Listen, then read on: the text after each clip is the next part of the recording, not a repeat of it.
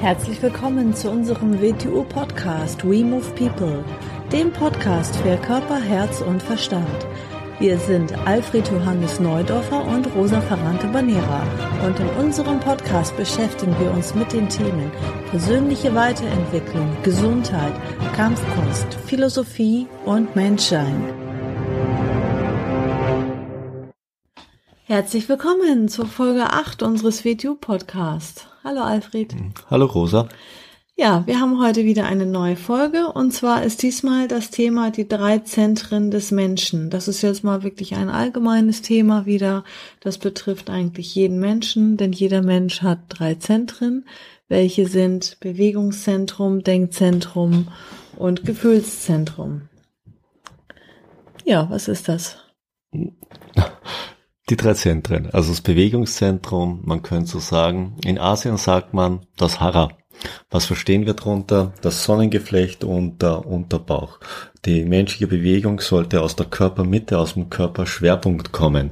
Sie sollte also nicht vom Kopf her kommen, sondern man bewegt sich aus der Körpermitte herauf. Deshalb ist so das körperliche, die körperliche Lokalität fürs Bewegungszentrum das Hara, die Körpermitte das Interpretationszentrum des Menschen, also das mentale, intellektuelle Zentrum, das Denkzentrum, natürlich unser Gehirn, unser Großhirn.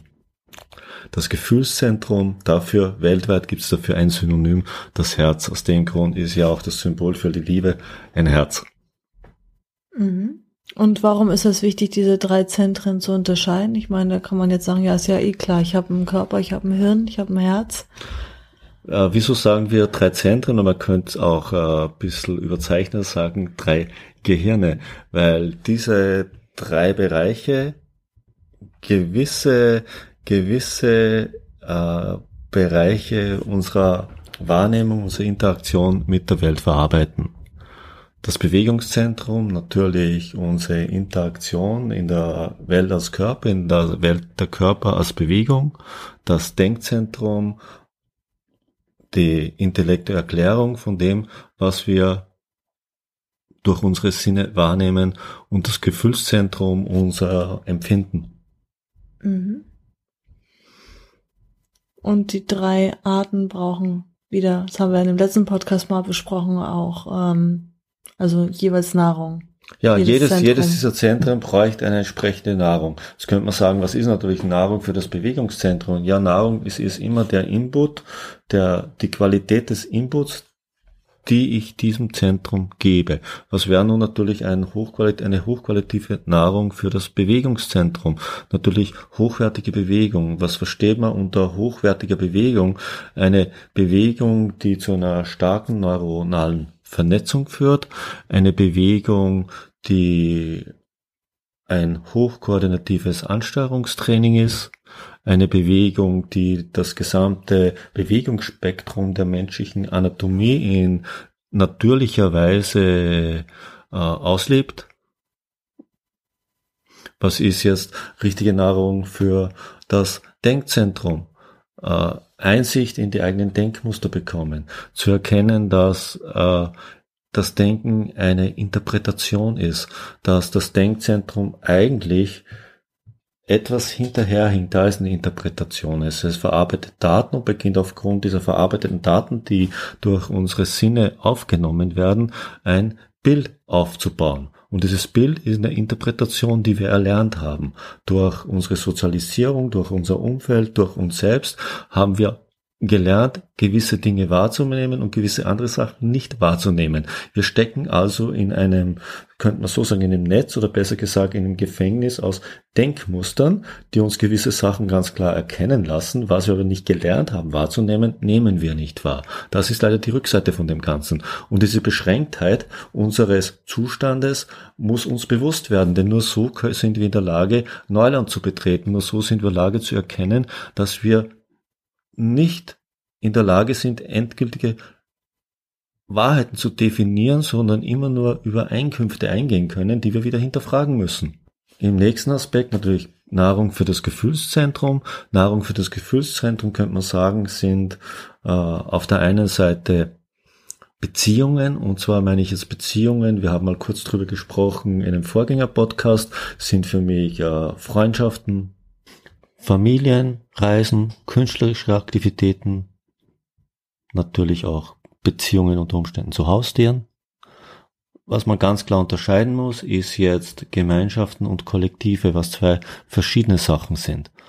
Kollektive sind Anordnungen, wo jedes Individuum willkürlich austauschbar ist. Nehmen wir einen Binnenstaat, nehmen wir einen Ameisenstaat. Da gibt es eine Königin, da gibt es sogenannte Arbeiterinnen, Soldatinnen, Männchen werden für die Fortpflanzung gezüchtet, Soldatinnen, Arbeiterinnen werden genau für ihren Zweck gezüchtet und für sonst gar nichts. Jedes erfüllt natürlich optimal im Kollektiv seine Funktion, ist aber austauschbar durch jede andere Biene oder Ameise. Gemeinschaft ist eine andere Sache. Gemeinschaft, man könnte, man könnte so ein Bild davon geben, nehmen wir das Herz als Organ, das aus Herzzellen besteht, das Organherz aber in Zusammenarbeit aller Herzzellen eine Funktion innerhalb des Körpers erfüllt, die weit über die Funktion jeder einzelnen Herzzelle hinausgeht. Sie erfüllt im Organzusammenhang des Körpers die Funktion des Herzens. Alle Organe zusammen erfüllen wieder eine übergeordnete Funktion, die weit über, über die Funktion eines Einzelorganes hinausgeht und bilden so den gesamten Menschen, der sich selbst als Individuum wahrnimmt. Und so könnte man sich auch einen Menschen in der menschlichen Gemeinschaft vorstellen. Als ideal gezeichnet könnte man dann sagen, dass die ganze Menschheit zusammen einen Körper, nämlich den Mensch als Körper bildet. Natürlich von dem Bewusstsein und Empfinden sind wir sehr, sehr weit entfernt. Wir eher da einen sehr kollektiven Standpunkt noch einnehmen. Und das ist ja wichtig, dass man die drei Zentren ausgewogen entwickelt. Also nicht, dass man jetzt ein oder zwei Zentren überentwickelt. Ja, in der Regel kann man sagen, entwickelt der Mensch ein Zentrum oder zwei Zentren, meistens auf Kosten, auf Kosten von einem dritten.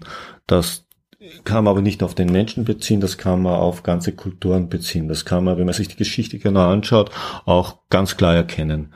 Es gibt Kulturen, die haben mehr das Bewegungszentrum und das Gefühlszentrum geschult. Es gibt Kulturen, die haben mehr das Denkzentrum und das Bewegungszentrum geschult.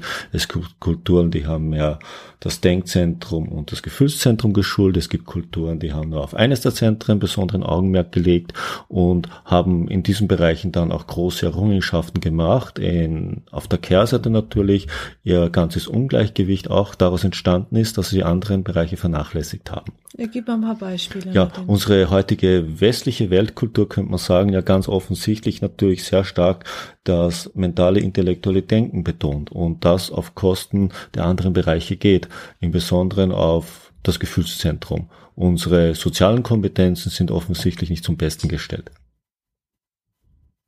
das Bewegungszentrum sehr unterschiedlich ausgeprägt ist. Gibt natürlich ganz andere Kulturen, zum Beispiel äh, gewisse Zeiten des alten Ägypten oder der alten südamerikanischen Kulturen, wo das Gefühlszentrum sehr stark entwickelt wurde. Sowas bezeichnet man dann in der Regel als Traumkulturen. Dann gibt's Kulturen, in denen neben anderen Zentren das dem Bewegungszentrum besondere Aufmerksamkeit gewidmet worden ist. Nehmen wir südamerikanische Kulturen, afrikanische Kulturen. Wir sind da gesagt heute, die haben den Rhythmus im Blut, die haben die Bewegung im Blut. Die Errungenschaften davon hat jeder dieser Menschen in sich. Sie haben ein ganz anderes Bewegungsgefühl als die meisten Menschen, die nicht diesen Kulturen angehören. Mhm. Ein Defizit meistens sehr schwierig ausgleichbar ist, denn wenn man in einem Bereich sehr weit entwickelt ist und anderen sehr weit zurückhängt, diese beiden Sachen ganz, ganz schwierig ins Gleichgewicht zu bringen sind. Aus dem Grund sollte man äh, von Beginn an darauf Augenmerk legen, dass man allen Bereichen Nahrung zukommen lässt, damit sie sich relativ gleichmäßig entwickeln und nicht nur entwickeln, sondern sich auch untereinander vernetzen, was nämlich noch wichtiger ist. Zum Beispiel hat ja ähm, Gurdjieff auch mhm. diese Begriffe ja eigentlich geprägt, glaube ich. Ich weiß nicht, ob er der Erste war, der also, also mhm. davon gesprochen hat. Also ja, zumindest mit den Begrifflichkeiten, also ja. Bewegungszentrum, Denkzentrum, Gefühlszentrum und auch mit den äh, drei Gehirnen sozusagen. Er hat sie nicht geprägt, aber er war der Erste, der im Westen mit diesen drei Begrifflichkeiten an die Öffentlichkeit gegangen ist. Wir werden dann später in Bezug auf die asiatische Philosophie noch kurz darauf zu sprechen kommen. Mhm. Und ähm, was vielleicht auch noch ein ganz gutes Bild ist, ähm, was ich auch mal gelesen habe ähm, von Gurdjieff, diese Kutschenparabel. Ja. Und zwar war das ja so, dass man, ähm, also man hat ja einmal dann die Kutsche, das ist ja sozusagen dann das Fahrzeug. Bei der Kutsche ist es ja wichtig, dass natürlich alles ähm, intakt ist und äh, sie in einem fahrbereiten Zustand ist. Also man hat da dann die Räder, die natürlich äh, rollen müssen und äh, wo alles funktionieren muss. Und das kann man bei den Menschen mit dem äh, Bewegungszentrum ungefähr gleichsetzen. Dann gibt es natürlich die Pferde, die dann äh, an der Kutsche dran ziehen und sie sie äh, fortbewegen sollten auch. Und äh, das ist im Vergleich zu Menschen dann, das sind die Emotionen oder das Gefühlszentrum. Und dann sitzt meistens oder hoffentlich auf der Kutsche dann drauf äh, der Kutscher.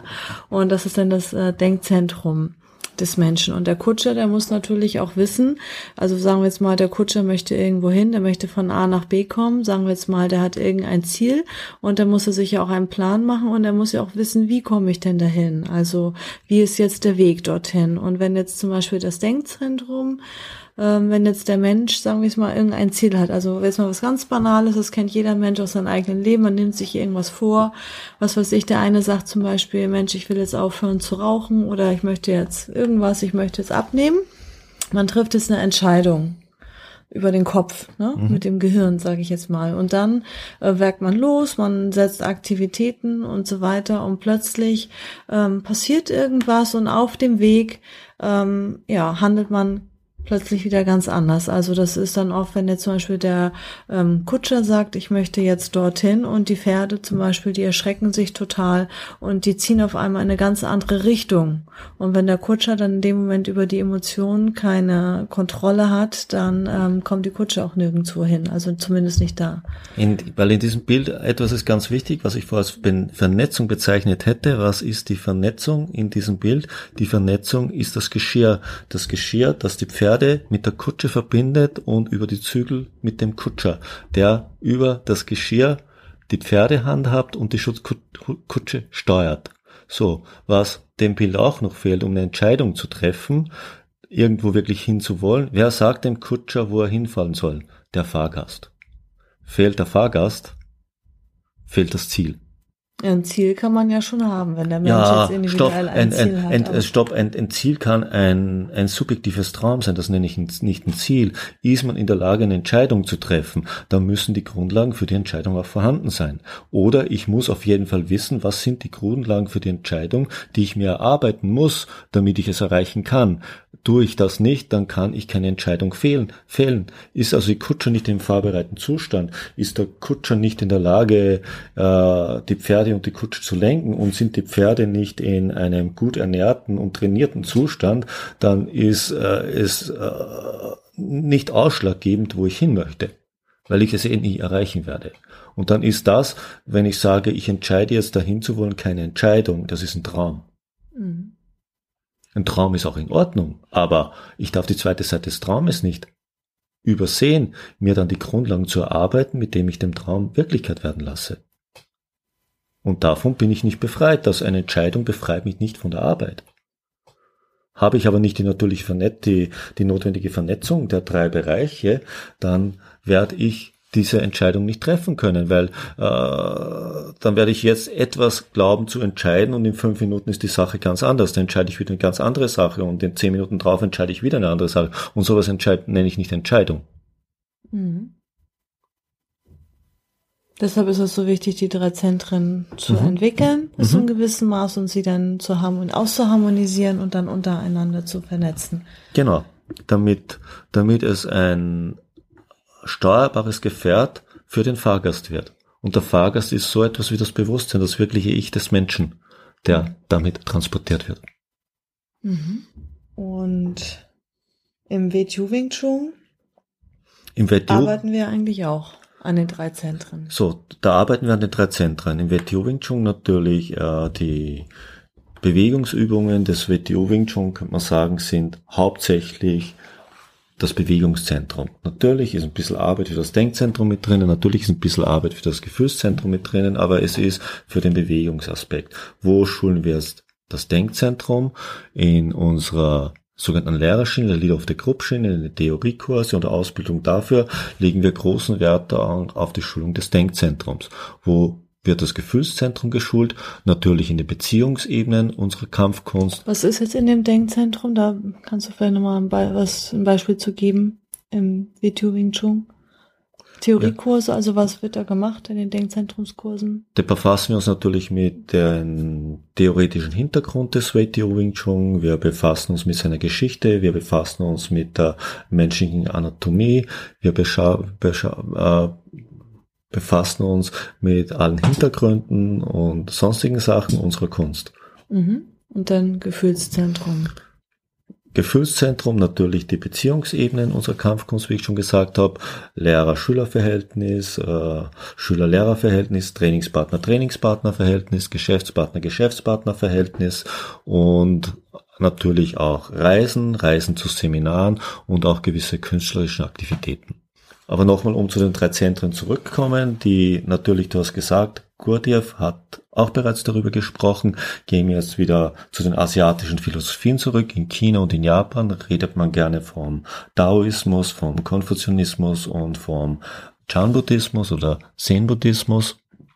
Eigentlich hat man mit diesen drei philosophischen Schulen, denn es sind keine Religionen in unseren Sinn, muss man immer wieder dazu sagen. Es ist zwar ein religiöses Vokabular eingebracht worden durch die ersten Übersetzer.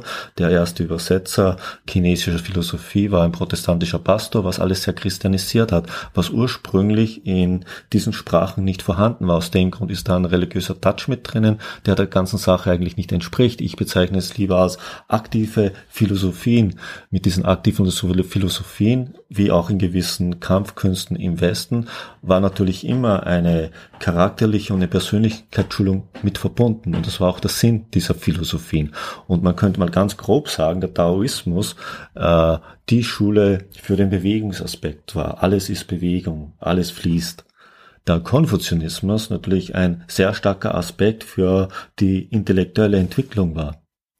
Der Chan-Buddhismus oder Zen-Buddhismus könnte man sagen, das, was wir als das Gefühlszentrum betrachten, sehr stark im Zentrum hatte. Aus dem Grund, dass mehr oder weniger Ausformungen für Schulung in diesen drei Zentren sind, aus dem Grund diese drei Philosophien in Asien auch immer in einer gewissen Mischung als Einheit vorhanden waren. Wir, da wir uns ja auf Wing Chun beziehen und Wing Chun für uns auch nach Asien gekommen ist, wir auf die Vorgängerphilosophie zurückgegangen sind und aus dem Grund äh, die, das gleiche Vokabular wie Gurdjieff verwenden. Wir wieder hauptsächlich Bewegungszentrum, Denkzentrum, Gefühlszentrum verwenden und natürlich hin und wieder auch Querverweise auf die asiatischen Philosophien nehmen. Ja, das ist auf jeden Fall sehr, sehr spannend.